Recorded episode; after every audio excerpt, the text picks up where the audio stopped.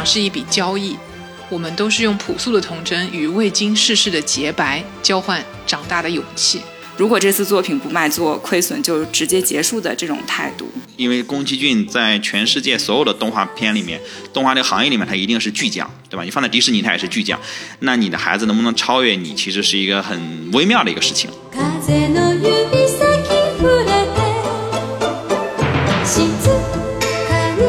你好，这里是淘宝 Japan。本期我们聊的品牌是吉卜力。啊，今天跟我一起参与这期节目的是妮子和 Jamie 两位，跟大家打个招呼吧。Hello，大家好，我是妮子。Hello，大家好，我是 Jamie。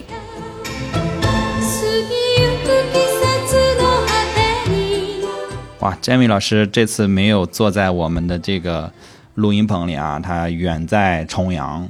应该就在我们的脚下，对不对？它差不多是我们的脚下的位置啊，跨越了。你也在他脚下啊？对对对，跨越了半个地球。然后，那 Jamie，你现在在那边的话，你们在墨西哥的话，是不是你的名字应该叫 Hemi？一个烂梗送给大家。呃，今天我们 为什么要聊吉卜力啊？为什么要聊吉卜力？因为呃，首先我们三个人都是吉卜力的粉丝，我觉得这个是毋庸置疑的。我觉得他叫 Yami，对不起，我反应很慢，可能也是绕了大西洋一周这样。嗯啊，你说不对，西班牙语应该是那个 J 应该发对，所以我的中文名字更更尴尬。哦，应该叫哦，因为 Jamie 老师的中文名字的首字母都是 哈，都是哈啊。OK OK OK 啊啊 OK，烂梗烂梗，完全不用烂梗啊。这个为什么为什么叫吉卜力？嗯，刚才我说到我们，因为我们三个人都是粉丝，这个没有问题，对不对？呃，所以今天我们聊吉卜力呢，其实本质上是有一些这个粉丝光环在这儿的，而且本身吉卜力，我们认为它是一个欢乐的公司，它是给人带来欢乐、幸福、快乐的这么一家呃企业。啊，所以我们不太不太想把它聊得那么的严肃啊。其实这个本身呃，大家知道吉卜力，可能更多是因为吉卜力的动画，对吧？然后像很多我们熟知的，应该说吉卜力的可能每一部作品都是熟知的作品，比如《千与千寻》，比如呃《龙猫》，比如《哈尔的移动城堡》，这些都是我们非常非常熟悉的。对，然后呃。最近这两年，吉卜力还有发生了两件大事。首先是二二年年的年末，就是去年的年末，然后就是我们跟妮子连线那段时间。啊，吉卜力刚刚开了新的吉卜力乐园，叫名古屋吉卜力公园。对，然后另外一件大事就是宫崎骏第七次宣布复出，要拍，据说是人生最后一部长片，啊，也是今年夏天，二零二三年的七月份就要上映了，叫《你想活出怎样的人生》啊，现在都已经定档了。我我印象中国内行业已经定档了。对，这个时间就恰好是，哎，淘宝浙畔的 Fuji Rock 团。启动的时候啊，一个广告，突然的一波案例，一个广告插进来，插广告。对，你就说到了，不觉得这是专业的？我跟你说，这 Q 到就马上要讲。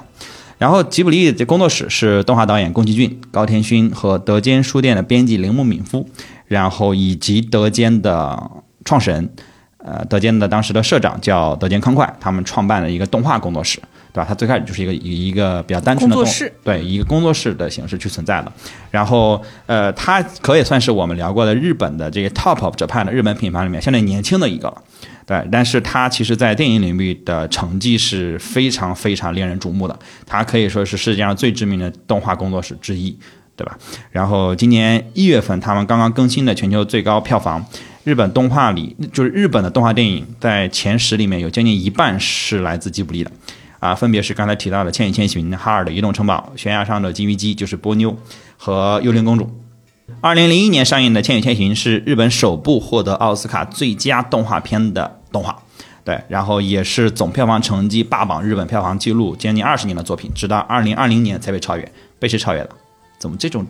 怎么《千与千寻》会被超越呢？我们大纲里没写，我们不知道。写了，写了。是谁？你猜？《鬼灭之刃》无限列车。哎呀！这嗯，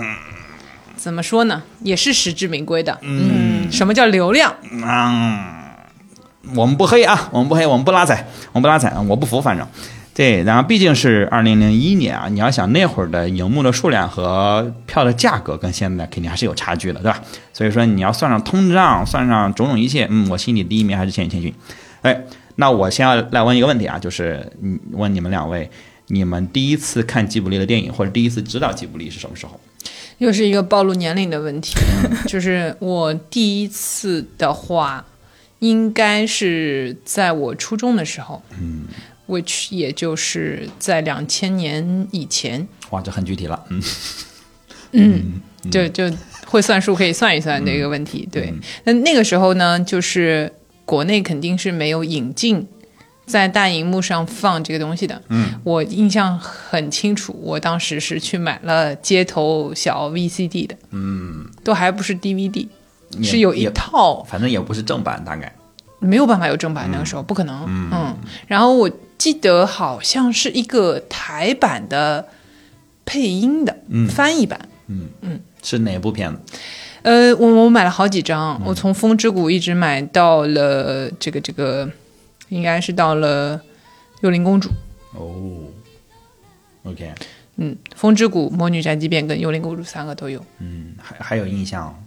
当时看的第一印象就是第一个感觉，第一感觉是《风之谷》把我看睡着了，就没懂。嗯，但是硬着头皮，哎，《魔女宅急便》不错啊啊，那个就是节奏欢快了起来，然后那个整个主题什么的我也都挺喜欢。但是初中生啊，嗯，我说实话。一个是离现在真的很遥远了，第二个是我觉得我当时就没有太看明白过，我只是把它当成动画片看，普通的动画片，日本的普通动画片看，对吧？嗯嗯，真的是那样的，因为那个时候就是电视里在热播，哎，就要 Q 到另一个巨大的 IP，就是《灌篮高手》啊，嗯，对，现在可是大热啊，马上要上了嘛，对吧？就是那个时候的，就是日本动画，那就是餐桌。前就一定要必备的，然后你可以一个台换一个台连着看的那个时候，所以其实是那个很喜欢日本的动画，但是其实对于日本动画长篇那些都是电视嘛，大概也一集也就是二十分钟这样子，那长没有概念的，所以我《风之谷》把我看睡着了，但是《魔女宅急便》不错，嗯，好可爱这样子，对，然后《幽灵公主》当时看还觉得有点吓人，嗯，是呢，对，嗯，那些村民都长得很吓人啊。什么都很吓人，包括上来那个就是脸上有血啊、野猪啊，整个的那个哇，好刺激，嗯，跑来跑去的人，对，也也不太看得懂，就这样。还还有血，嗯，确实。呃，Hammy 老师，这个 Jamie 老师跟我们说说。我第一次看是就是小学的时候，有一次学校就发那个，小学的时候学校发那个。电影票就暑假去看的电影票，然后就看的那个那会儿上映了，你看见了吗？嗯，就看你看的是什么？风之谷。哦，嗯，就是很很震撼。睡着了吗？没有，就很震撼。然后同学也很吵。嗯，因为他和我当时因为就是在家里电视机上看，对他可能就是和我当时看的那些动画就不一不太一样，就是。其他都是小丸子啊，什么要么就是迪士尼公主王子之类的，很很难有就是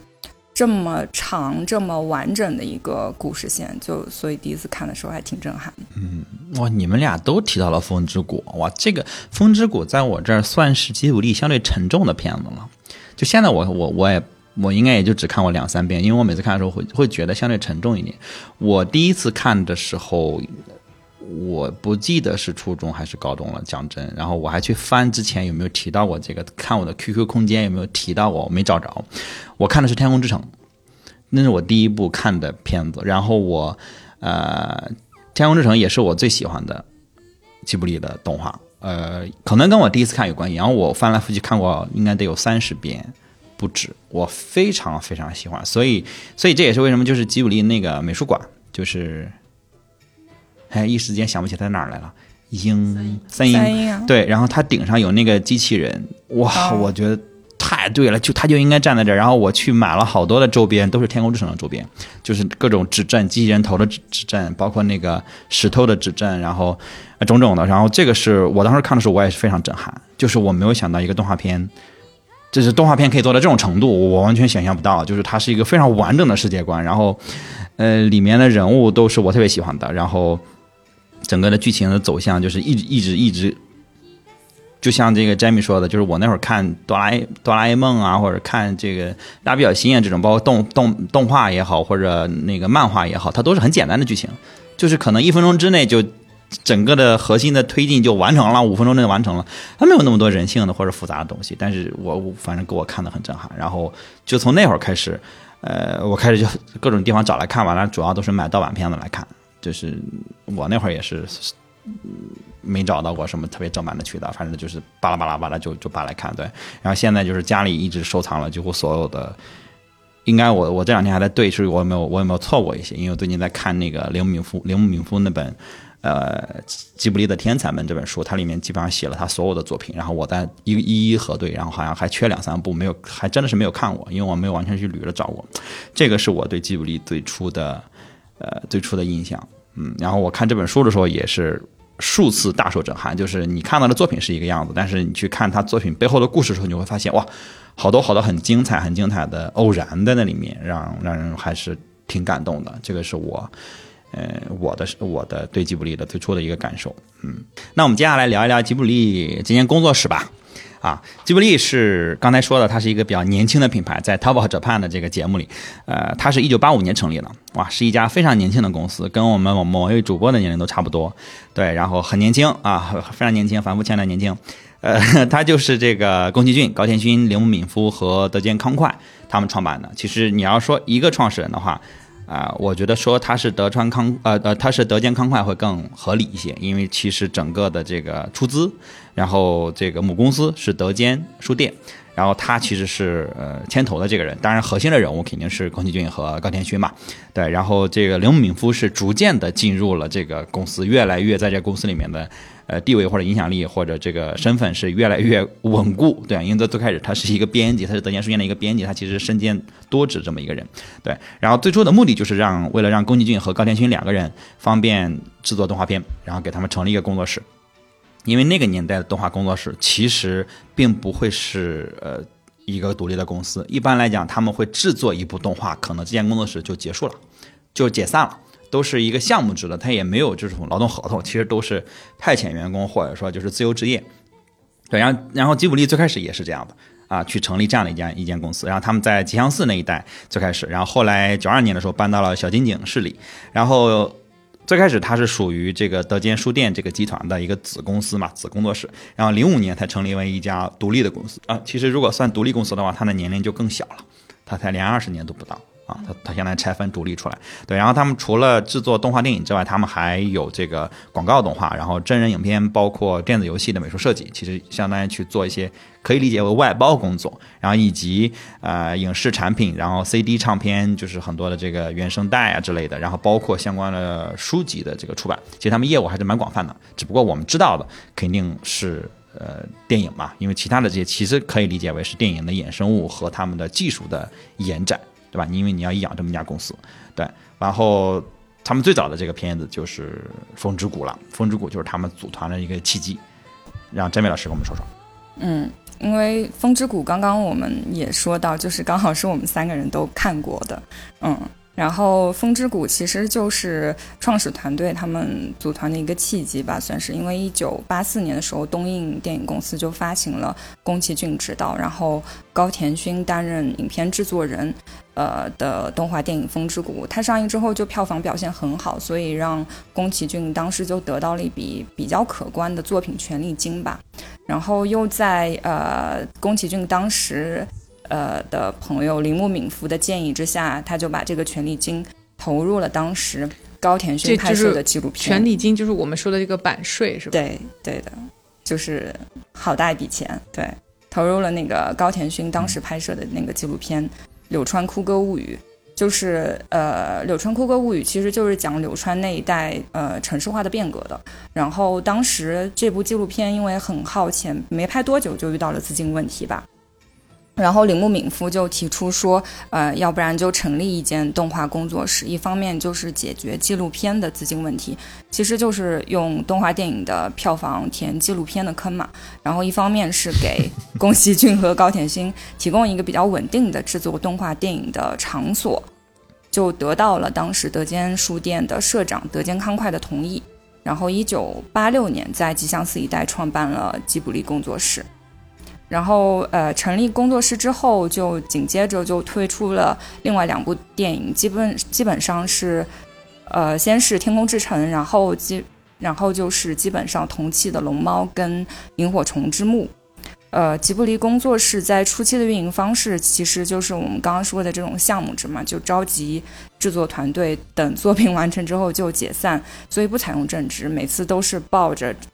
如果这次作品不卖做、亏损就直接结束的这种态度。嗯，这个是他们的一个开始。对对对，就我刚刚的那个一套 DVD 里面肯定是还有龙猫的，然后当时可能印象当中应该是冲着龙猫。然后就把一套都买了，因为龙猫可能之前已经在对，就是在朋友家什么已经看过了，觉得好，然后就嗯收了那一整套，嗯，然后我还有一个印象，就是前面钱德勒在说他小时候看《天空之城》的时候的那个感受的时候，我就想起来那个时候我的感觉是觉得，哎呀，这个他们画的那个画风都很像，因为那时候我是喜欢那种也不算美少女战士画风吧，就是那种。你你看日漫，你看你看书的时候的那种，就是比较夸张的，像 Clamp 的那种，浮夸风，然后的的东西呢。然后呢，这种哎，就是吉卜力本身它画风就很清新、很简单嘛。那我我我是不太喜欢像以前那个什么足球小将那种啊线条风，不是不是那个那个那个那个安达充啊，no no no，我不是安达充的粉。然后呢，就是但是我一开始会以为。吉卜力也是那个方向的，但后来我发现啊，他音乐实在太棒了，嗯，就整个这个东西，音乐给我留下了非常深刻的印象，嗯嗯，就是很舒服，然后嗯，就可以忍它非常简单的这个。后来你看看习惯了以后，会觉得它颜色也很棒，然后整个的那个流畅度也很棒，等等的，就就就这样会会会再进去，嗯。然后刚刚 Jamie 老师说的，他们那个每次反正一开始就是那个工作室总是在一种。摇摇欲坠，这个边缘挣扎啊，一直挣扎到什么时候呢？要挣扎到他们一九八九年啊，就是我前面说的那个《魔女宅急便》这边开始，哎，他们也是一个契机，就变成了一个企业化运营。嗯，刚刚前头不是说他二零零五年的时候才正式的成立，就是独立的公司嘛？但是其实八九年的时候，他们算是有点企业化运营了。本来应该是拿老板钱过来做项目，嗯，这么这么搞的。但是到了这里的话呢，他们开始。呃，有自己收入提升了，为什么会企业化运营呢？就因为《模拟宅急便》当时给他们挣了很多钱，就是不仅票房是当年日本产国产电影的这个电影的榜首啊，大概赚了二十一点五亿日元啊，这个在当时还是很那个 很惊人的。对，而且其实八九年的时候已经是日本这个泡沫经济有点。冒头了，已经已经爆，已经破破灭的这个就尾巴了，已经到，对，所以其实这个真的还算是一个巨额收入，嗯，所以就在这个时候呢，宫崎骏开始将其他的这个动画师正式的职员化，这个是吉卜力跟人家的其他的这种动画工作室非常不一样的地方，以前就是按件计酬，就日本画漫画的人、画动画和原稿的人真的是很多很多，就是一个劳动密集型工作，嗯。嗯，然后但是这个。吉卜力他们的呢是按月来给薪的，就是变成 salary man 了，你知道吗？就是不是计件工，有底薪了。嗯，对，不是计件工，然后所以就是定期的还有一个这种培育新人的系统出来了，就是招募新人，然后教育新进的职员，然后培养他们去做动画，相当于他在动画产业这个方向上往前走了。他觉得我要对日本的这个动画产业进行。他们自己的一些就是努力吧，啊，所以会有这种培育新人的，到现在还是的，就是吉卜力工作室是可以进去实习，然后培培育新人这样子的，嗯，所以铃木敏夫也是在大概是刚刚说那个魔女宅急便是八九年嘛，大概是在九零年的时候，是从德间书店那个编辑的这个职位就拖出来了，就辞职了之后，把工作重心都放在了吉卜力的这个运作上。嗯，就我觉得有点像是一个大制片的这种角色，嗯嗯，然后大部分的这个日本动画工作室呢，是为了获得比较稳定收入的话，会接很多的电视动画系列，就是我们刚说我们小时候老看的那种二三十集，对吧？因为，呃，那个什么，像青山刚昌他们写那个《名侦探柯南》啊，对这种东西，你就可以一直做嘛，包括 One Piece，对吧？那个老本可以一直吃，但吉卜力是比较少数，对。真的有几集就觉得你只画了几张图吧，然后那个镜头在那里摇来摇去，就给我摇掉一集，说要打对吧？打了两集还没打，这就是他们的套路，嗯。所以，但是吉卜力是就是实打实的，但是非常少数的将资源是主力用在要透过票房成绩才能够赚取利润的这种电影动画上的，就是它真的是实打实做电影、做长片这么出来的。嗯，所以经过这个制度改革之后呢，嗯，这个高田勋他的那个《岁月的童话》，还有宫崎骏的《红猪》两部，也都是当年日本国产票房第一，所以一直是霸榜啊。嗯，就是我就算不不行，我也是你们里面最行的，就四十八亿多啊，这个这个票房也是一直在涨，真的是很奇迹的一个状态，说明真的是。深入人心，然后大家已经非常买账了，而且可以一买再买的这种买账形式。然后还有一句网上流传的名言，说是这个在呃《魔女宅急便》里面说到的台词，但是也有很多人说，哎呀，没看到电影里面有说，好像是宫崎骏采访里说的。但这句话我挺喜欢的，所以我也准备讲一讲啊。比较 cliche 就是他说：“成长是一笔交易，我们都是用朴素的童真与未经世事的洁白交换长大的勇气。”那这个是在《魔女宅急便》这个成长的这个过程当中是这样，但我一直觉得宫崎骏之所以能够写这么多好玩的这样的故事，也是因为他自己心里面的那个朴素的童真跟未经世事、未经人事的这样的洁白，在不停的交换。嗯嗯，就他一直有保持那块东西，这是特别厉害的。你觉得一个七十多岁白胡子爷爷身上，嗯，依然有这种东西？这个是特别厉害，是的，嗯。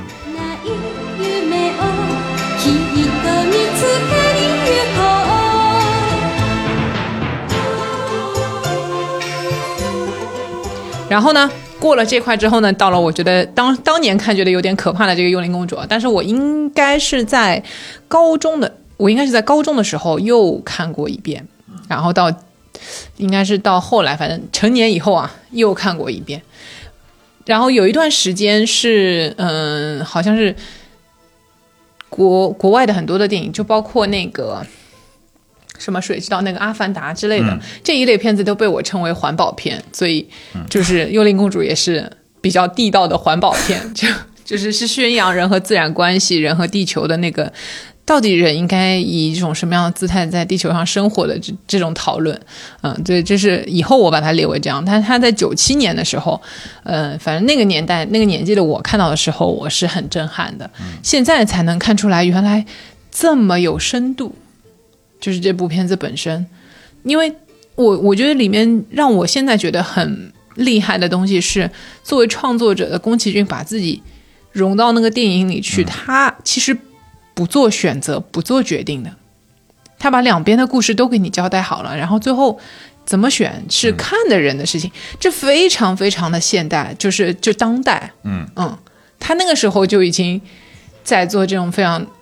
当代的尝试了。我觉得，因为动画片啊，对小朋友讲，就像钱德勒说的，他故事推进很简单的，他希望是只给的，对吧？我好人坏人，对这种黑的白的很清晰。但幽灵公主里真的没有，嗯。他告诉你，他表现出来是这样，但他背后其实还有那一面，还有那一面，还有另一面，就这个厚度，很就是让你去理解和包容。这个是我觉得，我也看到他在整个他的电影里面他的成长，他从八几年开始，那个时候四十几岁的他做到五十几岁，他对人的事情有更多理解了。然后呃，这个是这个是说电影本身啊，就是说到这个幽幽灵公主这个东西本身啊，我自己的一个感觉。那说回他。这个幽灵公主对吉卜力的这个嗯影响的话呢，就是幽灵公主真的卖翻了，就是可能是因为它这么复杂，它小人呃小孩大人通吃，一百九十三亿日元的票房，这个是日本电影史上没有达到过的数字，就是动画片卖出来这样子。你要知道现在日本的这个电影市场是个什么鬼啊？他为了保护日本本土的这个电影，是国外引进影片是非常非常谨慎的，然后要过很久，很多所谓人家全球上映的，对吧？到日本可能是半年以后的事情了。嗯，就是那种特别特别火的片子，对，就特别特别的慢，就是他需要通过这种保护来干这种事情。但是其实宫崎骏的片子根本，我觉得是不需要他保护的。如果都是这样的话，根本根本你的这个日本票房是不需要保护。但是动画片啊，在日本确实是。更受欢迎的，嗯，就相比于其他的这种故事片啊什么的情节片啊来说的话，哎，它这个动画片在那边还是接受度相当的高，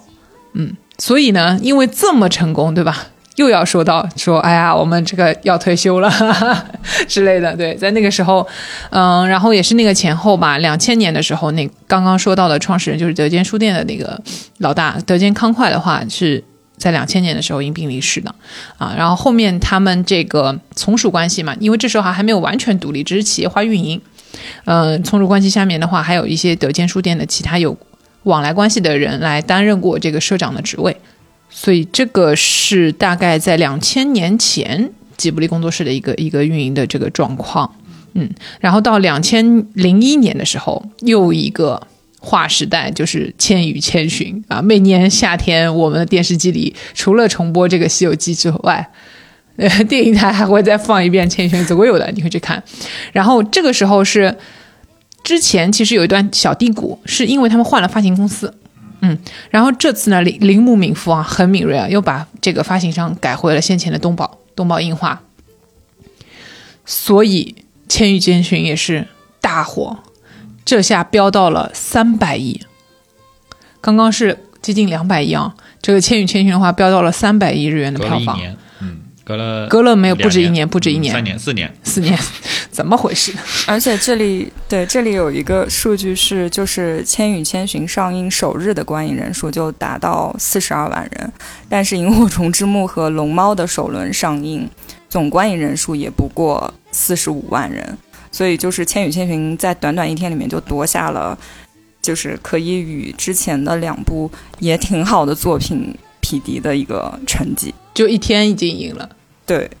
人家是四周。嗯，然后就刚刚说到了这个这个记录啊，这个三百亿票日元票房的记录，直到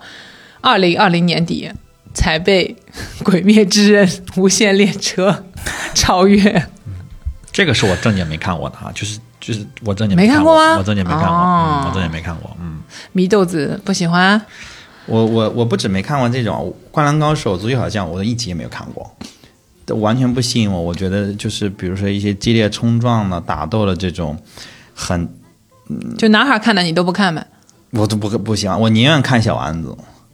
就我觉得就是就太傻了，我觉得就是你一开始打我就知道结果，你干嘛呀？你不如小丸子还有好多。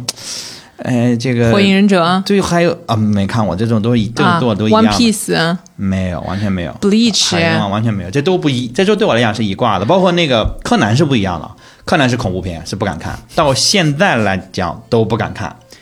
一集也不敢看。只要是柯南马上换换台，这个会让我做噩梦的，绝对不能看，对，绝对不能看。然后听到害怕打开的声音，对，害怕，因为我本来也怕黑，然后这个就柯南就整个画面就是一个黑天的画面，完全看不了，哦，来不了这个，嗯。永远吸引不了我，嗯，所以我也不懂为什么这样的片子会超越《千与千寻》。嗯，但其实其实《千与千寻》幽灵公主也蛮吓人的呀。嗯，不不是一样的，它是温暖的。嗯嗯，它是底色是温暖的哈。对对对对对。那二零零一年的时候呢，其实还有一件很重要的事情，就刚刚一直在说到三英，就是三英之声这个吉卜力美术馆开幕了。嗯，就是现在大家老去的这个地方啊。当然，到了这个呃去年的年底的时候啊，就二零二二年的年底的时候，又开了一个新的，对吧？有乐园了啊！大家已经有小伙伴进去买买买一通买了啊。但这个就很有意思，我我也问了去的小伙伴，我说有什么不一样啊什么的，他说没有，就是买的很开心。然后就不得不让我想到了吉卜力另外一个 非常成功的一个事情，就是我觉得可以让他们一直安心的做动画的一个基础，叫做就是。日本相子共和国就是东古里，嗯，那个到处都有的店，对，就是那个哎，龙猫，我我一一般都叫它龙猫店，因为叫东古里太奇怪了，对吧？相子共和国也很奇怪，就是那个。就是那个松鼠吃的那个橡果那个橡子，对，它那里面全是这种各种各样龙猫的周边，然后主要是门口会放一个大龙猫，然后还有一些龙猫巴士啊什么等等那个装饰，各种尺寸的龙猫，哦，然后那种绿草皮，然后真人大小的这种合影留念的地方，然后这个东西就是开到了日本的各地，这种所有的旅游景点流量大的地方都有它，啊，甚至就是前段说的在高野山对。都有。对，刚才我们聊到开场之前聊到这个时候，我说我印象中最深的就是在高野山，在一个哇，这个佛教圣地，然后你在逛着逛着发现，清净嗯，之地。怎么有一个 那么可爱的 怎么店，有一个这样的店出现？这对。太太违和我真的带了好多。队员进去那家店买买买，而且那边会有一些，就是你别看它是连锁店，它还有一些专门这个店里面的周边、限定品。限定品，对对对对限定。嗯对太会赚钱了。旁边有一家很好吃的小馆子，就是那个那个店的旁边有一家很好吃小馆子，我在嗯高野山每天我都去那儿吃。啊，是吗？跑题了，嗯，嗯，我一般都是去那儿吃乌冬的，哎，那个咖喱乌冬真的是我的爱。然后呢，这个你在清水寺边上有有这个也我也就罢了，对对吧？就是人流量你都开到高野山了，我觉得相当厉害，就说明这这个真的很挣钱。营销的渠道，而且我估计是不是有加盟的呀？嗯，喜欢就能开。啊这个这个我们也没有严格的调研啊，反正从这个情况来看，我觉得这个一定是他们现金现金牛牛，嗯，相当好的，然后也不用咋管，对吧？生产出来 IP 都是我的，嗯，就相当不错啊。所以这个就等于说，我也票房这些的什么的挣挣不挣钱，这个我也不用那么看重了。这是公司化运营当中非常成功的，对吧？我开始有有有周边带来的这样的一些这个收获营收，嗯，可以让我们安安心心的好好做动画片，嗯。那么在这段时间呢，就是前面说到的，宫崎骏想要对日本的这个动画产业进行的这样的一个嗯支持吧，或者说有一些改造的东西。那么这个体制改革的话呢，在这个时候算是初尝成果啊。他培养的这个年轻导演拍了，这个时候也是大家很喜欢的一部，就是《猫的报恩》。嗯，这部到现在这个 IP 也是一一直一直在被大家喜欢，然后嗯，不停也不算炒作吧，就是会反复的去、去加温的一个东西。是是，嗯对主要是猫的报恩主要是猫火呀，啊，猫的表情猫火呀。嗯呃，对，表情包真的很厉害，对吧？嗯，然后我刚才你你说的这个，就是上一上一波说的这个红猪的时候，其实我看了呃看到看书的时候看到了那个红猪的一个很有意思的故事，其实跟你刚才说猫了个报恩让我想到，呃，红猪刚开最开始是要拍给日航日本航空就 JAL 的一个广告片来的，然后是一个他们最早的尝试一个商业企划，就是我们给一家公司拍一个，然后呢，这个因为因为这个宫崎骏很喜欢飞机，就是他各种画飞机，他特别喜欢飞机。这一点我非常懂，因为我也是非常非常喜欢飞机。就是我能想象的最酷的超能力就是会飞，排名第二就是隐身，这两个是我唯二想获得的超能力。然后呢，这个画飞机呢，然后日航就很很高兴说，这个拍一个，然后作为他们的那个飞机上的广告片或者飞机上的宣传片非常好。然后他们就呃就让宫崎骏画，画到中间的时候，这个一段时间之后，铃木去看画的是怎么样了，然后发现画了一只猪。然后就觉得这怎么交差啊？就是我们要画一个日航的宣传片，然后你画了一只红色的猪，开着这个战斗机，就感感觉不搭嘎嘛。然后他们就一直其实没有太敢跟日航那边讲这是一个猪。的这个形象，然后而且最开始其实是一个就是短片，然后后来画画着画着画着变成了一个完整的故事，然后呢，而且宫崎骏一直全程拒绝，就看过《红猪》的人可能会会会会有印象，就是全程拒绝为什么他变成了猪这个事儿，他去解释这个事儿，他不想解释这个事儿，就为什么他变成了猪，以及为什么这个主角是猪，宫崎骏就拒绝解释，就一直拒绝，然后他们也一直不敢跟日航的人讲，我我们画了一只猪，然后但是当时日航的这个这个主席就社长。很喜欢这个片子，所以这个片子算是就是惊险的落地，因为对接人也问为什么是猪啊？就我在看这本书的时候，看这个吉卜力的天才们这本书的时候，这儿我数次的就是笑出声，就真的太有意思了。就是宫崎骏的这很多的想法，就是他有些时候他就是不想解释，他就是不想解释，然后他就是觉得这个事儿 OK，他就是觉得行，然后呃下面的人就得帮他捂着，帮他去帮他去趟这个水。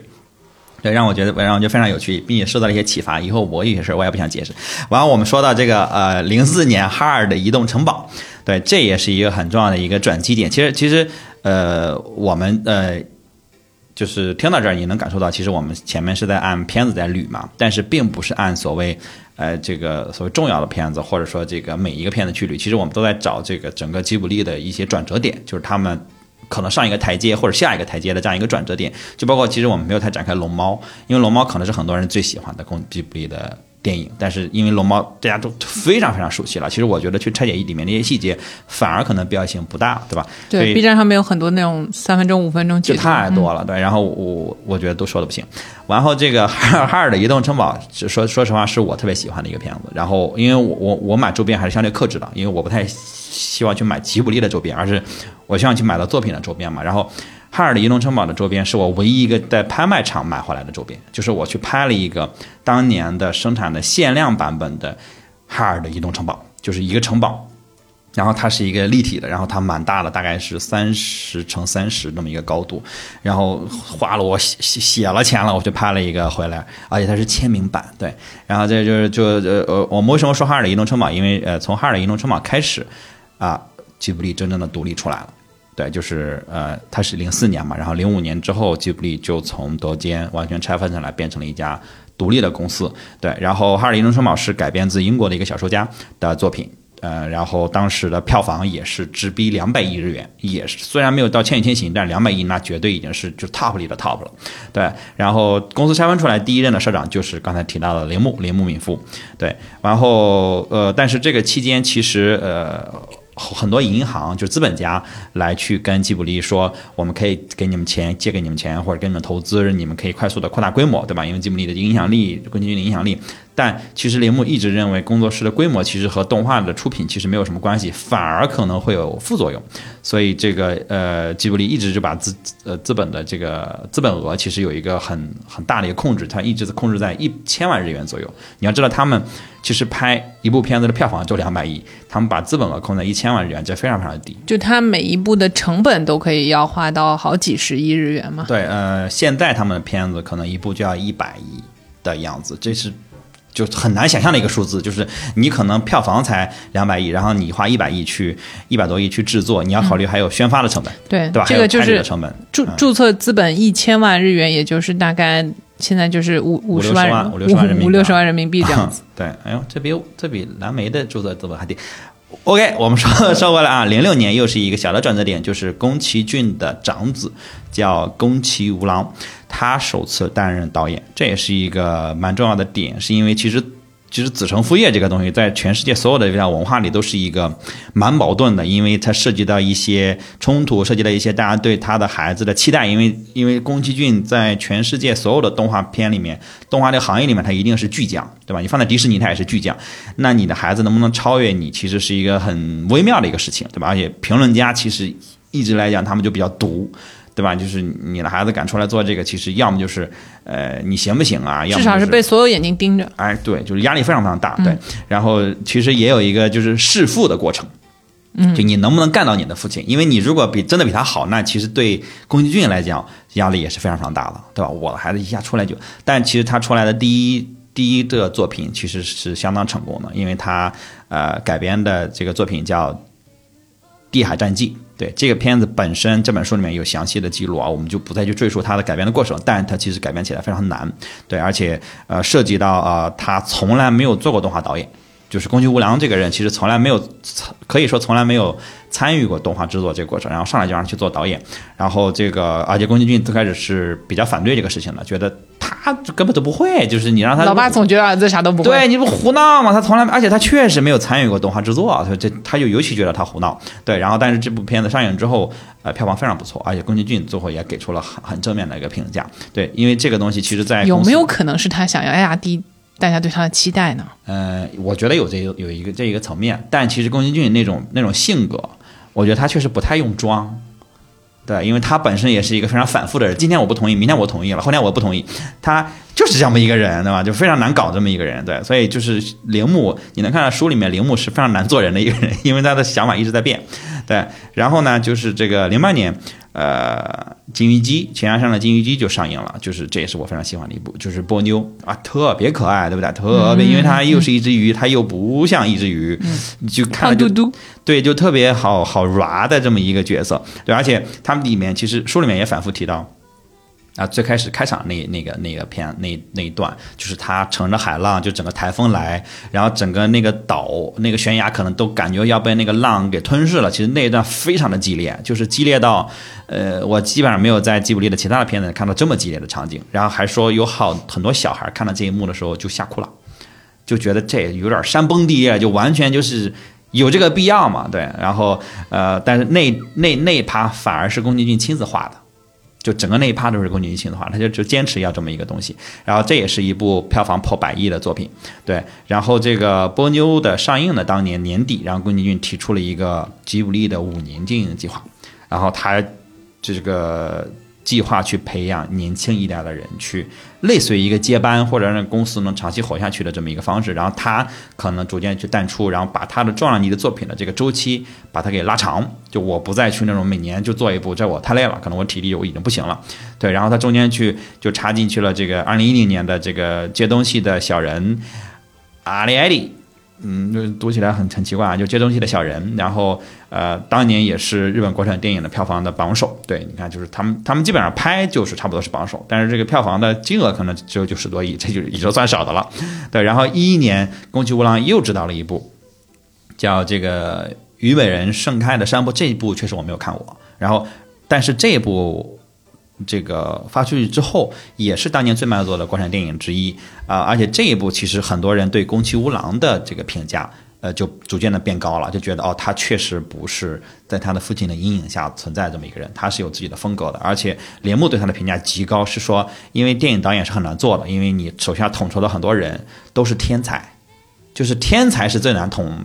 管理的，对吧？因为每个人的性格脾气都是，甚至人品都是有极大的瑕疵的。你让这些人能服你，非常非常难。而且这些人都是这个呃拖稿，这个 deadline 完全可能很难交稿，这样这样的一群人，对吧？然后甚至他都不上班，白天上班可能下午两点了。对，就是在日本的一群这样的人。但是很多他手下的这些人，就是他们团队的这些人都非常的服他，而且他特别的会管理团队。他还每周末亲自下厨给整个团队的人去做饭之类的，这个在宫崎骏那是完全不可能的。就是你们爱干干不干滚，你好好干，我可能都让你滚蛋。你还别说你，我还讨好你没有。但是宫崎吾郎确实有一种自己的管理团队的风格，这个在他整个呃吉卜力的内部的评价都还是蛮高的。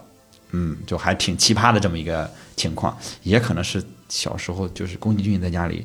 那个气压太低，让他有那种。搞不好讨好型人格之类的，也不定就是学会了怎么跟天才相处嘛。嗯，对，所以他最开始他去画那个分镜的时候，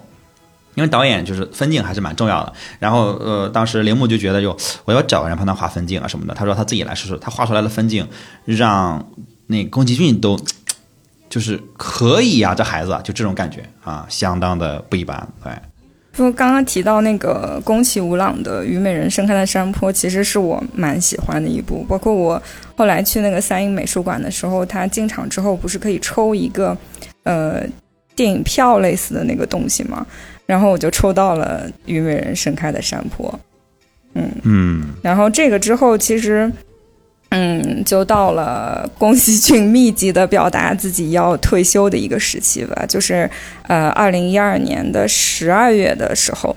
铃木敏夫就宣布要把宫崎骏的《起风了》和高田勋的《辉夜姬物语》在同一个日期上映。呃，不过之后就是因为高田勋在进度上落后了，让宫崎骏的《起风了》先上映了。然后这也是宫崎骏第五部票房破百亿日元的作品，这都已经是第五部了。嗯嗯，他这个时候也应该是过了七十岁。对，他是一九四一年嘛，所以其实七十多了那个时候。是是有点吃不消了，因为他在该片上映两个月后就发表了个人隐退声明，就是非常明确的表示不再投入长篇电影动画的制作。嗯，然后高田勋的这个《辉夜姬物语》就在同年的十一月上映了，但是这部动画实在花了太长时间，花了八年的时间才拍摄完成，也是呃，就是这个高田勋创始成员他生平生前的最后一部动画电影了。然后在这之后，就是呃，我们刚刚提到一些新人导演，像这个米林宏昌执导的《回忆中的马尼》也上映了。上映了之后，呃，铃木敏夫也是考虑到宫崎骏先前提出退休，加上吉卜力本质上是。呃，其实应该算是宫崎骏的一个制片场所吧，因为他一直是以导演为中心制的，而他又是其中比较核心的灵魂人物，所以铃木敏夫就想让工作室先休息一段时间，然后就对外公布停止吉卜力动画制作部门的运作。但是呃，工作室的版权管理术方面还是仍在进行，就是周边啊什么之类的都还在卖。然后，呃，比较幸运的是，三年之后，宫崎骏又找到了自己想制作的作品，就是《你想活出怎样的人生》这个作品和呃《回忆中的玛尼》一样，就是呃，因为其实宫崎骏好多作品都是呃小说改编的，所以呃也呃基于这个新作品的契机，吉卜力也宣布。也在二零一七年的时候公开征求动画师，让动画制作部门重新开始运作。就是，就是宫崎骏这个人，他关于他的退休也是有很多很多插曲，大家前前后后说了七次退休吧。就是《天空之城》是第一次，然后他当一开始就说要退出了，是吗？对对，就是他说这是我人生的顶峰。万万没想到，红猪上映再定，对对。然后红猪上映的时候，他第二次又说真的要退出了，因为动漫已经无药可救。嗯，然后后来就是幽灵公主，就是他每部大爆的片子，他都会觉得说这是我的最后一部了。幽灵公主的时候，他说这是我百年一度的决心，我将就此隐退。千与千寻也是，就是就到现在已经讲不清楚那些大爆是因为他说他要退出了大爆，还是因为 炒作方式，还是因为因为他做这个东西时候真的倾注了太多，觉得自己不行了，所以那个片子一定会爆。嗯，就是已经说不清先有鸡还是先有蛋了。是的，就好像每次都以这种就是这周是最后一步，我，要竭尽全力的这种决心在做了。嗯，千与千寻，哈尔移动城堡。还有金鱼姬波妞，对吧？起风了，别说起风了，我终于可以理解了，因为年龄真的到了。你说你你在天空之城的时候四十几岁，好吧？四十五岁啊，四十五岁，你说你不画动画了，你想干什么？确实，你知道，就是呃，创作者有时候可能呃，我我我这么我这么类比，可能有点不自量力了。就是有时候你比如说你写了一篇稿也好，或者你做了一个某一种创作，然后你觉得这个真的完美，就是。绝美，这个就是再也不能更好了的时候，你就想，这要是最后一个就好了，会有这样的想法出现。只不过这个比，只不过这个就是，只不过，只不过宫崎骏他就说出来了，对。但是大部分人可能就是自己想一想，就是哇，这要是我最后一个，因为总总不能在我下滑的时候。但是你你过一段时间，你就会觉得好空虚啊。就是那我都能做出来，我肯定还能做出更好的来，对。但是只不过是什么，就是能不停的超越自己的人，这个我觉得是少数。不管是从体力上、决心上、能力上，呃，这绝对是少数。嗯。然后那个，因为还有那个纪录片嘛，就是，呃，就是 N N H K 之前拍的那个宫崎骏起风了之后的那个纪录片，就是叫什么神呃不了不了神话宫崎骏。然后我看那个片子的时候，我还蛮感触的，因为那是我确实第一次。那是几年前吧，那是我第一次，呃，就是看到宫崎骏的自己的工作状态，对吧？之前我们去那个三英美术馆的时候，你能看到他一些画室或者一些手稿或者巴拉巴拉，你就会发现哦，呃，这是一个呃压力蛮大的，或者说工作量很大的这么一个工作，对。但是其实你不知道他真正的工作状态。近距离的看到他。在动的人是怎么一个动法？他说话什么，你会发现他其实他还挺凶的，就是他应该不好相处，他他肯定不好相处。就是他虽然看着笑嘻嘻的，但是他在工作状态中他完全没有笑嘻嘻的，就是他很执拗，然后，呃呃，就是反正就是不听劝的那种类型。然后，呃，说话的时候也是压迫感蛮强的这么一个人，就是控制力和压迫感都特别强的一个人。对，但是那个片子其实整体上我觉得是对他的一个软化，就刚开始。给你一种很高压的那种感觉，就是哇，他压力很大，什么什么的，啊，跟他合作压力很大。但是其实 最后到最后的时候说，他其实说退休，但他还在做另外一部片子。但那会儿其实我们不知道是什么，只只不过我们现在知道了，就是呃，今年七月份马上就要上映了这一部嘛。你想活出怎样的人生？对对，这个片子其实呃呃，就他们自己在日本人那儿也说说这个片子的名字很老气。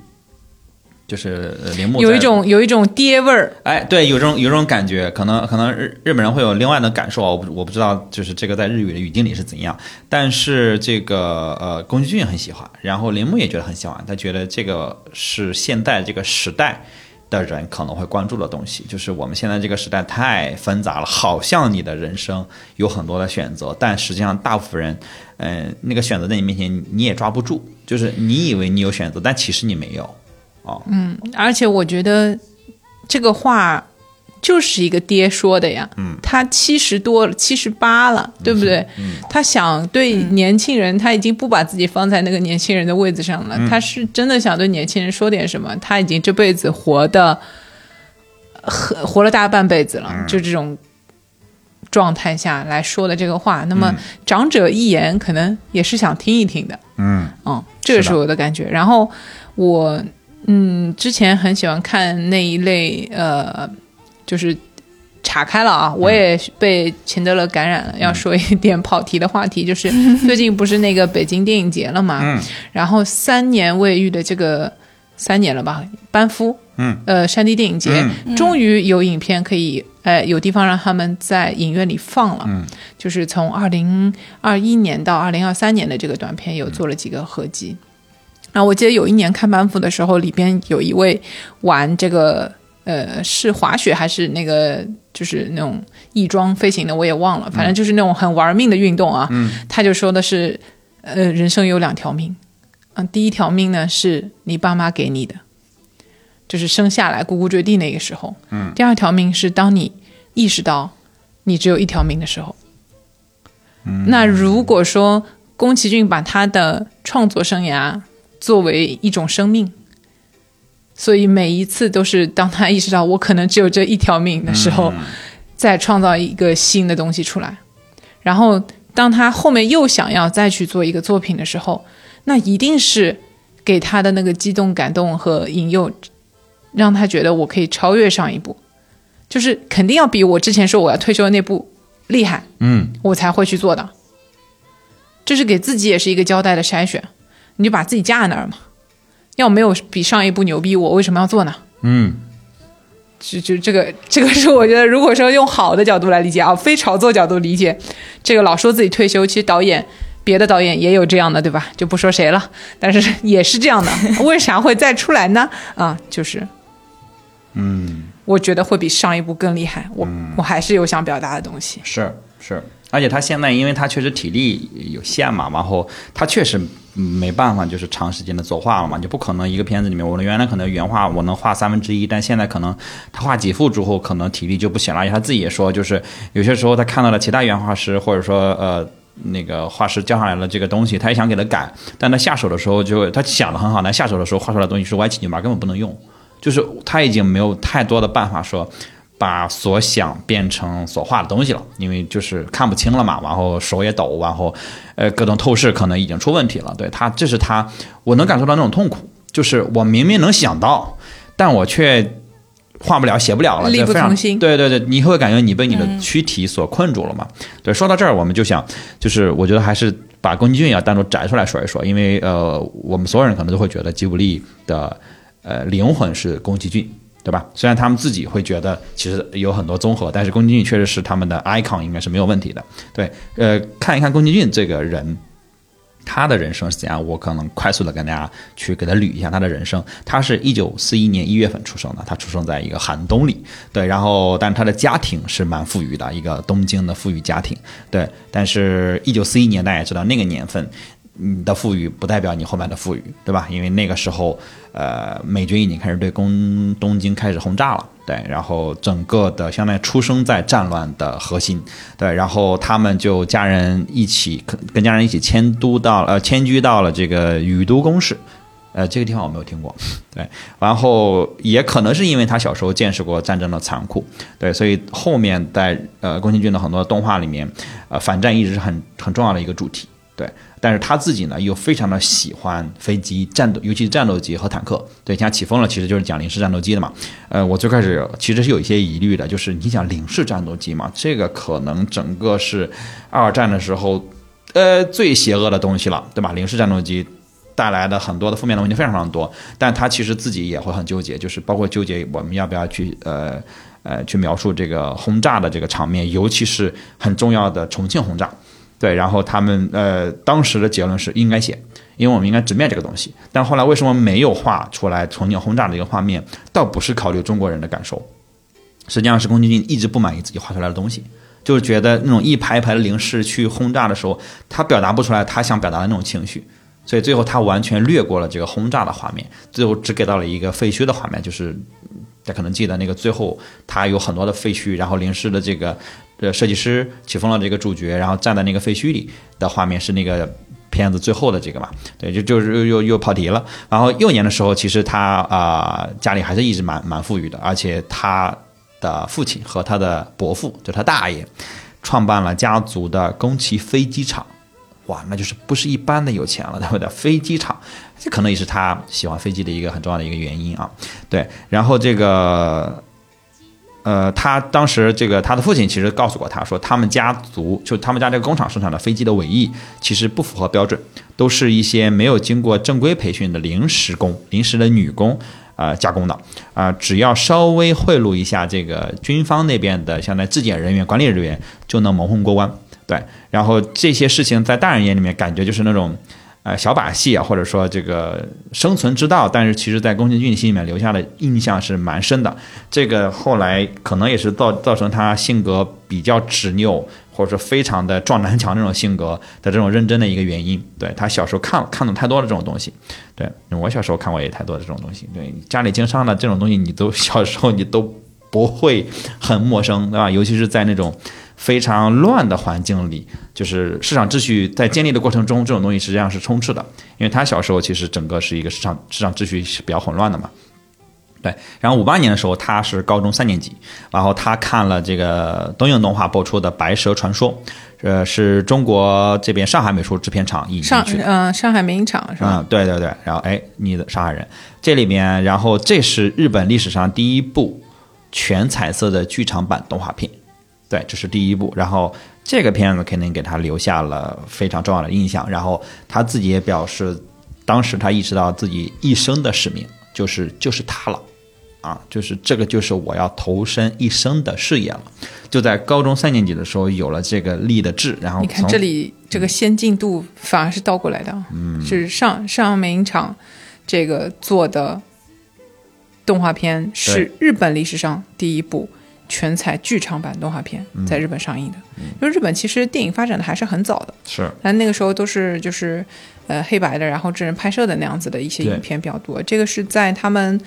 呃就是二十世纪初的时候就已经很发达了，是嗯对。对，就是宫崎骏他们他在晚年一几年的时候也说说，整个动画的行业发展了一百多年，我们在其中经历了五十多年。对，但是其实你看到五八年的时候，实际上是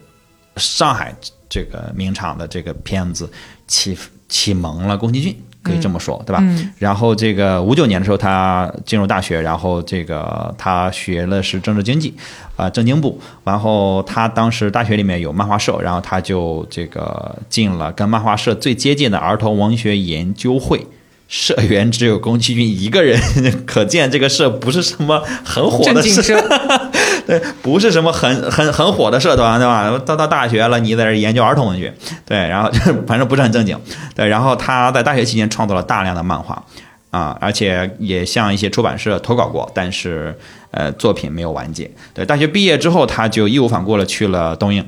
动画。就是最开始播出这个《白蛇传说》的这个这个这个公司，然后他呃当时这整个日本的动漫这个行业其实都在模仿迪士尼，对，就是那会儿之前我们聊迪士尼也聊过，迪士尼在动画行业其实有很多的创新，对，很多的技术，呃，然后日本公司都在模仿，然后呃，当时宫崎骏就提了龙猫和幽灵公主这些动漫的创意，但是其实没有人搭理他，就觉得你这不是迪士尼，对，就肯定不行。而且不是给小孩看的，对对，就太沉重了嘛，就是根本这个不行。然后，但是很幸运，他在公司里面公司里面结识到了一个很重要的贵人，就是非常欣欣赏他的前辈高田勋，他大他四四届，就是他是早他四年进入的东映动画，然后他后来。哎，也是绝对是个怪人，对啊、是个跟宫崎骏可以说是完全相反的怪人，对。然后这个他就是后来《萤火虫之墓》就是高田勋的代表作嘛，这个这个也是我非常喜欢。其实我之前一度不知道《萤火虫之墓》是吉卜力出品，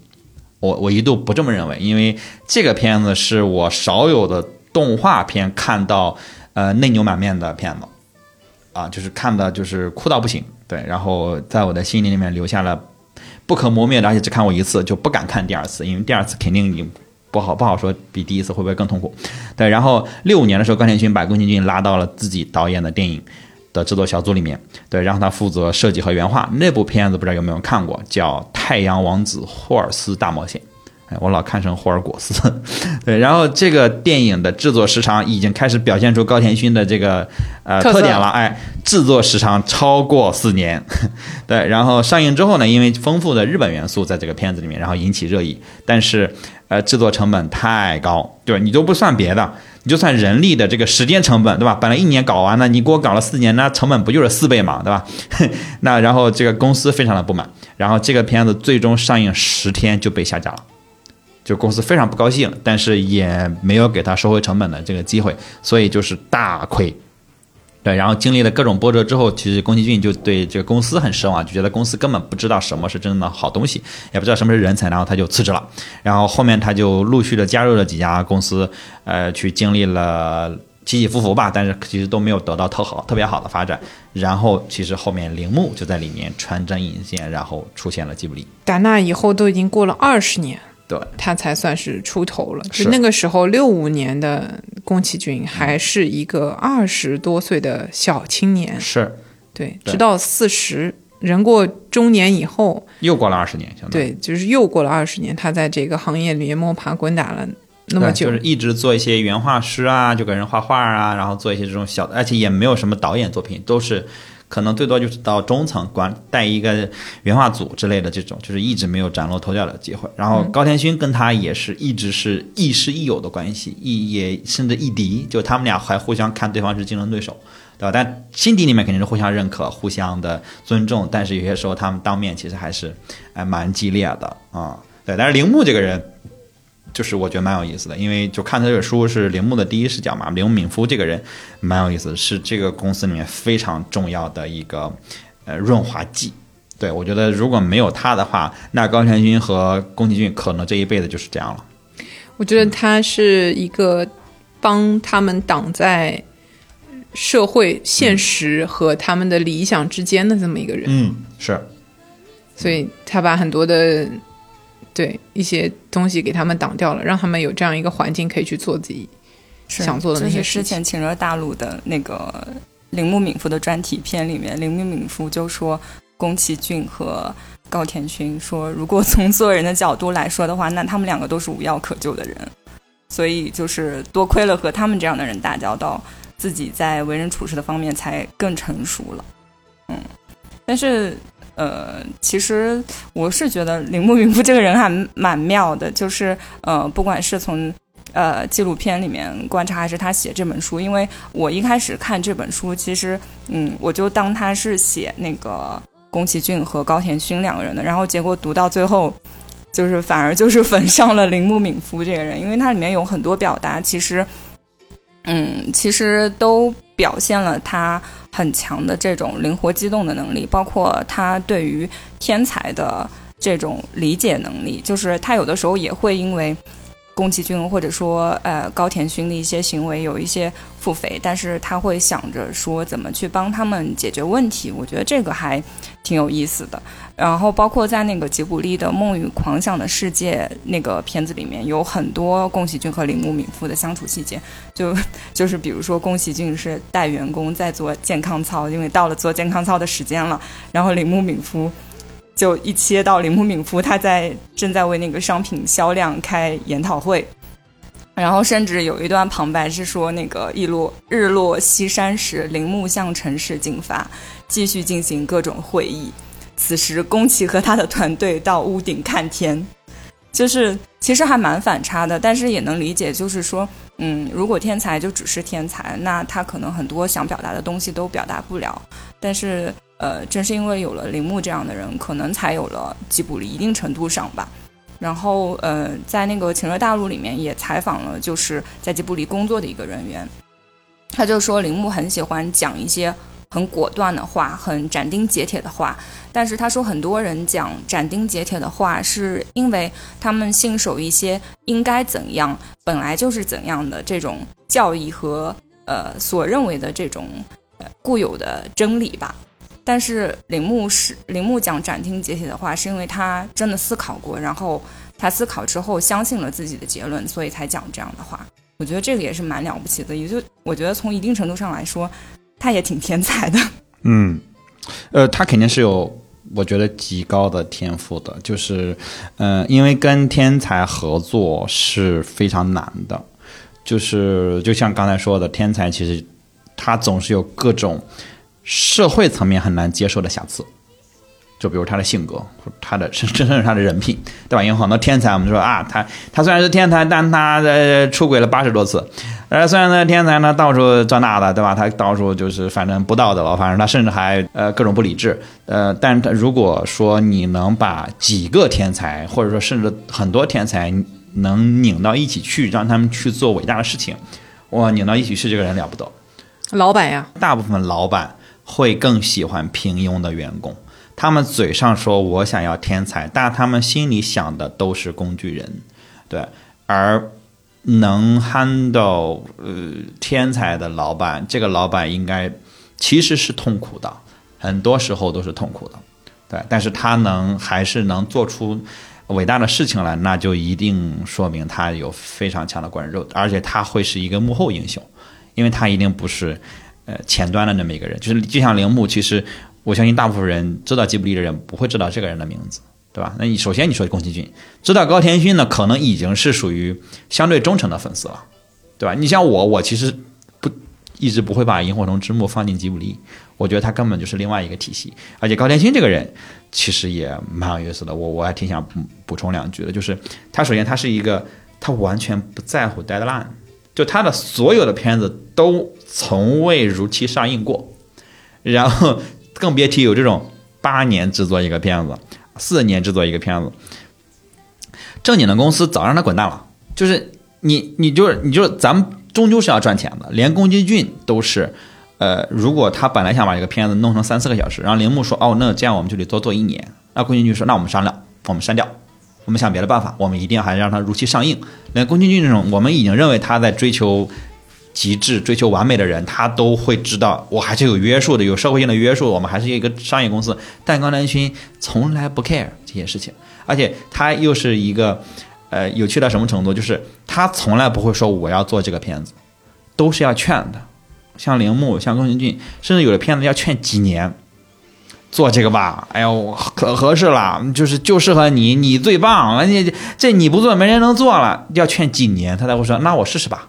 他从来不会说，哎，这我来，他从来不是这样的人。以及他每次做一个片子，他都会成为某个领域的专家，比如我忘记哪个片子了，他去研究这个红花，然后他研究到他写出来的笔记，让那些种红花好多年的世代种红花的人说，哇，这应该是哪个农业专家写的。然后他会教人家说：“你这样种不对的，这种红花要种在这样的地方，那种红花要这样浇水。”他就研究这，然后研究两年，这个片子没有任何的进展，因为他在研究红花。就这是一个，这是一种另外一种变态的机制。包括他那个平城离合站，对吧？他去研究那些狸猫，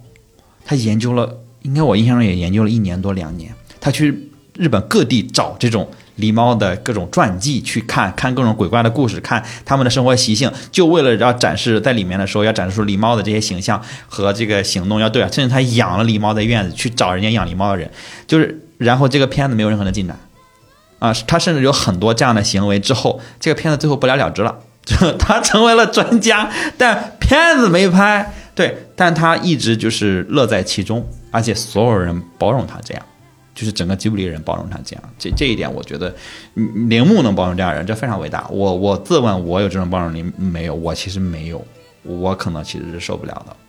我可能会受不了。你可能是那个就是想要成为专家的那个人，然后包容你的是其他人。呃，我尽量不让这事情变成这样，对吧？我尽量不要往事情往这样走。但是确实，我换位思考，我做不到铃木这种程度。哦，我你如果让我撂挑子，我是能撂挑子的。你如果能让我去做宫崎骏，我我是可以，我是可以，就是黑脸，我就是说这都都是垃圾，垃圾，别别别给我看垃圾，就是这些，就是垃圾的东西不要给我看，垃圾的品牌不要给我看，我我我可以变成这样，对，但是我尽量不变成这样啊，但是搞不好有一天会变成这样。嗯，我们说回来啊，我们说回来，就是不要不要把不要把所有的话题都落在我身上，哈，嗯，你说。但其实侧面也反映出来，就是铃木是一个共情能力很强的人，因为他都他其实都知道，就是可能呃高田勋的一些关键性的判断，包括宫崎骏的一些关键性的判断是是对的。然后我就记得在那个呃高田勋的那个作品，就是我的邻居山田君里面，然后高田勋当时就提出来，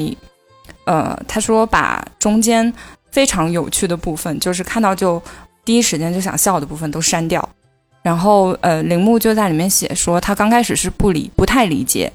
这样的做法的，然后后来发现说，呃，那有一些小料，有一些有一些就是这种爆发性的笑点，其实是在动画小品，也就是呃，可能是电视动画里面是成立的，但是要做一个电影的话，嗯，你其实是需要就是很长的这种。怎么说呢？尤尤其是这种家庭片子，你可能需要一些很温馨的这种润物细无声的渲染，去把这个观众的情绪带到这个里面。就是说到这个，让我让我也想跟跟跟你们探讨一下，就是呃，我们看吉卜力的很多片子，我们都会觉得就很感动，其实跟题材关系不大，就是不管他说的什么题材，我们都觉得总是感觉到心灵的某个地方被打动了，有这种感觉，对吧？呃，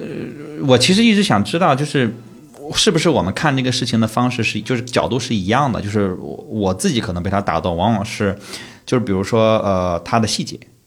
是特别打动我的。就我就是这本书里面也提到了，呃，说呃，在动画片里面其实呃很难展现的是什么？就是比如说你人走过来，然后拉椅子，然后拉完椅子坐下这样的画面。在大部分动画片里面，这样的画面会被用几个关键帧来代替，而不是给你一个流畅的动作。但这个其实恰好是吉卜力或者说宫崎骏特别擅长的，就是，呃，他会把这个动作完整的画下来。而这种动作之所以难，是因为这个太日常了，就你每天看，所以它很难让人信服。就你很难画的，就是很很让人觉得啊是真的，因为动画片其实本身就是让人出戏的。因为它动画嘛，如果你没有抓住我，那你一旦出了戏之后，你很难再拉回来。所以这样的小的细节其实很难画的。但这种时候有一些细节，就是包括这样的细节，包括或者说，呃，他经常画一些人的跑动。对我觉得，呃，跟很多其他国家的，包括中国，包括迪士尼的这个片子，呃，区别的就是吉卜力的里面的动画人物的动作都非常的快，因为很多时候这种动实际上是很容易撑时长的。因为它是一个重复的跑嘛，它其实其实，在动画制作里面，这种重复的动作就是你只要几个关键帧，然后你复制粘贴就好了。但但是你看到宫崎骏的很多作品，他跑得极快，也就是说，好不容易你能撑个四五秒，一秒钟跑过去，然后人物的动作都非常的利落，然后你就给人一种那种决绝感，而且人又站得很挺，他又不是那种很垮的人，就这些是特别打动我的。我我经常在这里面就是。也另外一种出戏啊，就是我经常他盯着他的细节去看，就比如那个哈尔移动城堡，那个城堡很复杂，然后它的各种地方出气漏气，然后窗户掉了，然后哪儿往下掉东西，它也不是非常完美的东西，但是这些细节，呃，特别打动我。就钱德勒还是被烧钱这个事情打动了，就是一些没有必要啊花钱，觉得说别人要省钱的地儿，你这这是猛砸钱，良心嗯没见过，别的地方你看不到这个东西，可能是因为省钱，可能因为省事儿，因为这个东西。既不好画，嗯，又花钱，那当然要也不完全的推进情节啊，而且你不一定能画好，就是你可能画不出来之后发现啥也不是，那就更费钱，对吧？那这是我其实大部分时候感动我的原因，嗯，妮子是，我还是比较粗线条的，就是我不会去看那么细啊，我我喜欢电影的主要的点，嗯，第一是直觉，就是你你整个这个。影片它背后透露着的那种情绪，然后他想传递的东西，然后我在看观影任何不管是动画片也好，或者是就是真真人电影也好，那种是会让我很喜欢、很能够呃共情进去的，可能也是我自己觉得我看懂了嗯一些什么的那种片子。我觉得好像我 get 到了导演或者是编剧你想说的东西，然后你要传达的情绪，那个时候我会更喜欢这个。骗子，嗯，就我不知道你在说啥的时候，别人说你怎么好也没有什么用，但是我好像觉得我，哎，在你的那个表面之下又看到别的东西的时候，嗯，我会觉得 OK，这这个我也更喜欢，而且这个讲的东西是我认同的东西，但可能一种自我肯定啊，在这个里面，对。但是你回想一下，因为看吉卜力是一个你从小对吧？我刚是初中什么，你真的那时候看不懂的时候开始看起来的，嗯，这就像你去看一本很棒的。书的时候，你每一遍看，哎，你还能看到新的东西，这是它的厚度放在那里，所以这个是让我觉得越看越喜欢，越看越喜欢的点。因为随着你的成长，你能够看懂这个里面宫崎骏他想表达的东西，因为他毕竟是一个比你的思考的东西、年纪什么的都走在前面的这么一个人，他的表达，而且他是本身就是有很多东西想表达，很有深度、很有观察的这么一个人，而且他也不避讳，他不是装的，他不避讳自己很多事情上的一种矛盾，他想不明白的问题，遇到的烦恼，他把他自己觉得明白了的东西呈现出来了，把他不明白的东西也放在这个里面，你跟他一样不明白，那个东西也非常的打动人，嗯，就是很真诚。明白？很坦诚，很真诚，就很 real 嘛，嗯对吧？他没有什么好，他不是装，我不是要把自己立在一个非常道德高点去嗯。judge 任何的东西的那个感觉，这个是我你一遍一遍再看，你也会觉得说，哦，这个我喜欢，因为它是真的。嗯，而且他又他最终又是以一种动画的形式去呈现，他那个嗯。反差就会更、更大，对吧？他还不是真人的，嗯对的而且明明是假的，但他却是真的，对的，他的想象也很真，嗯，就是他的想象也是很真的想象，我是这么感觉就是的。那因为他很多的大部分的片子都是所谓奇幻的嘛，就是、嗯。其实不是真实的魔法世界啊，或者说那些奇奇怪怪的东西，嗯，但你却却觉得那个很真，他表达的东西就很真，嗯对吧？嗯然后我最近呃说到类比，说到拿奇幻东西表达真的东西啊，最近不是很火的 B 站上那个《中国奇谭》，嗯，呃的这个这个一组这个国产的这个动画片，因为其实也说到宫崎骏的这个起点是，呃，这个咱们上海北影厂的这个片子嘛，嗯，那么。但是你去看《中国奇谭》里面，它可能是因为制作的这个人还比较年轻啊，我觉得他们要表达的东西，因为是短片，嗯。还真挺直白的，嗯，那个就有一点点缺乏推敲，嗯。虽然也是说在奇幻里面，比如《西游记》，嗯。啊，然后说的是一个职场的故事，嗯。其实讲的是一个社畜，然后老板，嗯。等等的这么一些这个现代社会里的人物关系，嗯。啊，那那个东西就是 很直给，嗯，这个就会让你觉得说，哦，是挺好看一遍可以了，嗯就是你可能很难看第二遍，或者看第二遍你也。嗯，很难有新的想法或者不一样的视角，嗯对吧？嗯，就是它那个厚度，嗯会是有区别。确实，呃，所有我觉我自己是觉得吉卜力的所有的片子都，你去看第二遍、第三遍都是可能会有不一样的感受，甚至你的状态不一样的时候，你的你的年龄或者你当时当下的心情状态不一样，你可能也会得到不一样的东西。就刚才妮子说的《西游记》，我特别想插一句，就是我最近在看那个《曼达洛人》。啊，星球大战嘛，然后《万达洛人》评分极高。我在看的时候，我经常出戏的点是，我觉得这就是，哎，这不就是美国版《西游记》嘛？就是每一集它也很短嘛，每一集遇到一个危险，然后呃，他打败了这个危险，然后他 survive 了，然后他他就又升级了，他就又更厉害了。然后他有时候被人背叛、被人欺骗，然后呃被人打或者被被对。我去，然后我其实我改不太到，就是我其实这是一个修仙修仙爽爽片，对然后里边还有个萌物，啊，但是它的评分高到不，就是因为萌啊，因为九点小尤达真的太太萌了，对？吧？至于这么多年了，在九点五吗？这是一个猫狗结合的生物啊，其实你就不用看别的，对吧？咱们刷短视频，只刷到猫狗，一直刷猫狗也是可以。，但是所有的就是你，比如说短视频，你你放在豆瓣、放 m d b 它到不了九点五啊。就是你知道它是一个爽的，然后你不可能给它一个这样的评分，但它却能得说说那个跑题了。那个佳美老师，你说说，你说说吉卜吉卜力打动你的点？嗯，我觉得一个是就是它所有的动画的整体感吧，就是呃，不管是从音乐还是制作的细节上，还是从呃对外宣传的这个表达方式上，因为其实很多动画，嗯。就是它其实，在宣传上面是有点言过其实的，就是导致我们很多看了这个先导片或者是这个预告片之后再去看这个动画，就觉得有点嗯没有那个意思。但是我会觉得吉卜力的所有的动画都是很很真诚，然后是表里如一的，我很喜欢这一点。就呃，因为我昨天其实补 补了一下，就是他最近的那部叫《记忆中的玛尼》。然后它其实是讲一个呃心里有点创伤的女孩子的成长故事吧。然后呃，就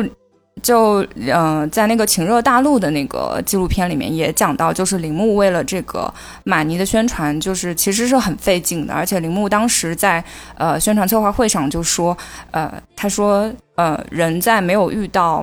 呃逆境或者说遇到这个不得已的情况之下，是不会想要去突破常规的。但是马尼这部影片。就需要我们是去突破常规的，所以他在这个宣传上也费了很多心思。但是你会看到他最后，呃，呈现的结果不是说他怎样去，呃，包装这个影片，他选的是影片里面的一句话去做他的宣传语，就是我遇过的所有人里，我最喜欢你。然后铃木当时，嗯，就是和他的团队想出来这句话的时候，他团队里面一个女生就哭了，然后这个女生说，嗯。我有一次失恋的时候，我的朋友就跟我这样说，然后那个女生就是说，这是很打动人的一句话，所以我就觉得说，呃，嗯，吉卜力的作品里面这种整体感，或者说他这种表里如一的，是很打动人的，就是就是总的来说就是很真诚吧，嗯，然后还有就是我会觉得吉卜力是很包容的，就是嗯，因为它其实很多场景都是虚构的、想象的场景，我。我印象比较深的，其实也是那个《魔女宅急便》，就是我我没有想到，就是说琪琪她去到一个城市里面，因为那个已经是一个呃工业化的城市了，就是大家都不觉得一个骑着扫把在飞的魔女是一件很奇怪的事情。这个大家很多作品里面都有，就是说这些反常规的东西，在他的动画里面都是可以接受的，都是可以完美的融入生活的。我觉得这点是很妙的。一只红猪在开飞机。没人会问为什么，嗯，不用，这就是一个要接受的事情。对对对，然后宫崎骏也拒绝解释这些东西，就是即使他被问到内部人员问到，他也拒绝解释这些东西。他觉得没什么，他就就为什么要解释这个呢？没什么好解释的呀，这不是很正常的事，就是那种感觉啊，嗯，甚至那个那个就是这个呃这本书里面呃他们三个人就是铃木高田勋和这个宫崎骏他们三个人的时候，高田勋都问过，就是。这个琪琪是因为什么有魔法？然后宫崎骏说：“嗯，因为血统。”高田说：“哎，这是不是就有点歧视了？怎么能因为血统呢？”哎 哎，宫宫崎骏说：“我又没说所有的职业都是因为血统，是他 就说奇迹他就是因为血统。” 就就是，其实你说能经得起推敲吗？也经不太起推敲，对吧？你在现在的这个语境里，你说“血统”这个词本身这个词就极其的危险。我觉得还好，他琪琪是做宅配的呀。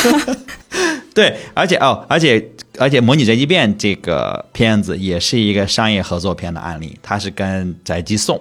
他其实就把这个东西写进了宅急送里。只是我们在看的时候，实际上没太出戏，对吧？不，可能日本人看的时候可能会 稍微有点，就是呃，魔女顺风似的。所以现在不是日本的那个宅急便还是 c l o n e g o 吗？啊，还是那个猫咪啊！而且它刚刚换了猫的 logo，就是应该就是疫情这两年换了一个更呃锋利的猫的 logo，对，还引起了很多争议。但是其实我看着觉得还还蛮刺眼、蛮顺眼的，就这种感觉。对，呃，而且那个我印印象很深，就是宫崎，就是铃木说到宫崎骏说他的所有的片子里面呢，只要有爱情元素，一定是女孩去邂逅男孩，然后他们就直接的相爱了。没有任何的那种呃推拉，没有哎呀误会啦，怎么着啦？然后你借个东西吧，还没有这些，就是直接见面了，见面了之后我们俩就相爱了，然后这事儿就直接进入到爱情的这个状态，啊啊，就是这个这个让人觉得，嗯，宫崎骏对爱情的看法也是非常的纯真的，因为这就是幼儿园的时候，你可能一个小男孩去拉一个小女孩，对，就我们就拉手啊。看到一眼就拉了手，然后就一起放学，然后明天之后就拉另外一个女孩子的手了嘛，就是，就但都很单纯，你不会因为这个事儿伤心，你也不会因为这个事儿也还是会伤心的。我隐隐约约突然唤醒了一些伤心。人家电影里没没没没说这个啊，没没有拉别人的手。对对对，没有没有没有，就是还是一对一的，还是一对一的。对，但这个我觉得也是一种，也是一种很坦诚的表现，就是他不太喜欢拖沓的这种，就是你干嘛去折磨你的观众啊？就这种感觉。嗯，你的意思现在这种推拉有吗？是折磨观众吗？不是，我我看不太，我看不太了这种条，我就就太费劲了，我觉得，我我觉得费劲。有些暧昧是挺美好的，嗯，对，就是确实是，嗯，但我我看着费劲。反正我我是比较推荐，呃，就是你去看这本书，我我最近看了两遍，然后就今天一天我又看了一遍，我我觉得非常就就 Jamie 说的，我觉得非常的妙，就是很多细节。呃，我我就不在这儿去读了哈，就是非常的妙，就是很多东西是很偶然的。就是我印象最深的，我讲一个印象最深的一个细节，就是，呃，可能你会记得那个龙猫的那个海报，是一个小姑娘，上面有龙猫打着伞，对不对？但龙猫里面是两个女主，然后，但是那个海报上，你可能去想，你可能以为会是两个小女孩。就在我看到这个书的之前，我都会一上一想，两个小女孩，一个龙猫，但是它实际上是一个小女孩。然后宫崎骏是画的时候，他是先画了龙猫在中间，两个小女孩一一人一边，嗯，不太对。然后把那两个小女孩离到一边，嗯，也不太对。后来他做了一件什么事儿？他把那两个小女孩画在了一个小女孩身上，所以这个小女孩最终站在海旁就一个人，但她谁也不是，但她谁也都是。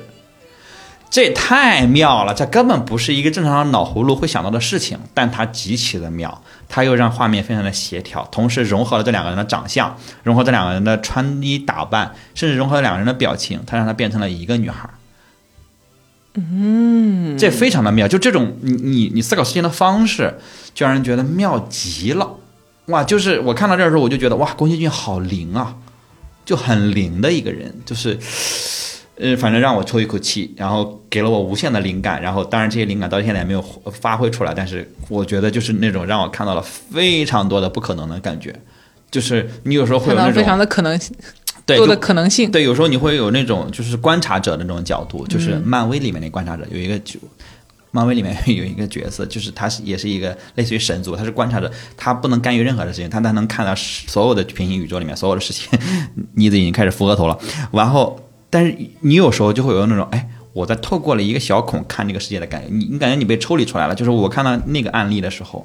就铃木也觉得他觉得这非常的奇妙。但是我看到他讲这个事情的时候，我也觉得我被抽离出来了之后，又在一个小孔里面看这个世界的感觉，就是非常的灵。非常少有作品能给我带来这样的感受。反正这本书里面能给我这样感受的不下三处。我就所以，我特别，我们应该卖书。钱德勒突然开始卖书了。我们应该卖书。我们如果卖书，卖书的播客有很多，有很多是吧？嗯嗯，比如我们的好朋友大一老师，他们就经常讲书，是吧？我们比不过他们，是吧？对，我已经被安利了，买了很多。我们不卖书了，我们比不了他们，我们不卖书了。但这本书真的值得值得一看，嗯，这本书值得一看，可以。而且这本书的封面设计极佳，对，就是把那个呃，把你买了一定要把那个封皮拆了，所有的书都应该把书书皮拆了扔了，然后烧了，就是我们进到这个。呃，那个录音棚的第一件 讨论的事情就是对，你等我，书皮呢？我说书皮都是狗屎，所有的书的书皮都是狗屎，不管这个，不管不管这个作家是谁，我我现在认可了你们两个有一些描述不清楚的，不管读书上的关系，不管这个作家是谁，不管他是哪个国家出的书，所有的书的封皮，只要不是原书上的这个封皮，就外面包的那层都是狗屎，腰封就是狗屎里的狗屎，所有人的推荐语都是狗屎。呃，就是这样。呃，有些时候推荐语上看到不合时宜的人，反而会让我降低对这本书的评价。就是你干嘛请一个网红来评价一本书？你是为什么要这样恶心我？就是那种请个我们文化的人，巴拉巴拉，就说这种事儿，我就会特别愤怒。反正撕了它，看到里面真正的这个书皮的时候，你就会知道，哇，哇，就太棒了，就特别喜欢，嗯，非常的喜欢这个书皮的书封的，这叫什么？就是这个，反正嘛，它的设计。对，非常非常好。然后我反正是再次推荐这本书。好的，那么是我们这期节目可以收尾的地方了。一些远在啊，这个我们脚下的这个季老师，估计他那边的话呢，已经现在日上三竿了。嗯。然后，那么呃，我们的听众朋友们呢，现在啊，好消息，好消息，这个我们的腹肌 rock 行程呢。哎，你看看，哎，硬硬广硬广，我这个是很硬，但是也没有那么硬。就是说，因为腹肌 rock 行程，我们前后啊是不包大交通的。换句话说，好不容易来了的这个。赴日旅行，对吧？你可以前后空出来一些时间啊，专门去一趟吉卜力，要么三鹰美术馆，要么吉卜力乐园。哎，如果你被这一期这个宫崎骏还有吉卜力的故事打动了的话，嗯，是可以再去买一点周边的啊。这个很硬的富吉 rock 的推广，请在前后留出时间。嗯，那么说不定还可以相约我们一起去玩耍一下呢。嗯，好的，那么这个报名的方法呢，就。我们放在 show notes 里，包括我们放在小宇宙这个节目的，这就是整个淘宝 Japan 的这个置顶的互动区，包括你可以到蓝莓评测的公众号回复 Fuji Rock 或者 Fuji 或者音乐节或者没有或者了，就是你你随意回复，然后就会收到这个报名的链接。然后目前到四月三十号之前都会有早鸟票。如果你是 Top of Japan 听友群的听众，你会得到额外的一个特别折扣，但是只在听友群才有，我们就不在外面读书了。好嘞，那么谢谢大家，这次节目就到这，拜拜拜拜。拜拜。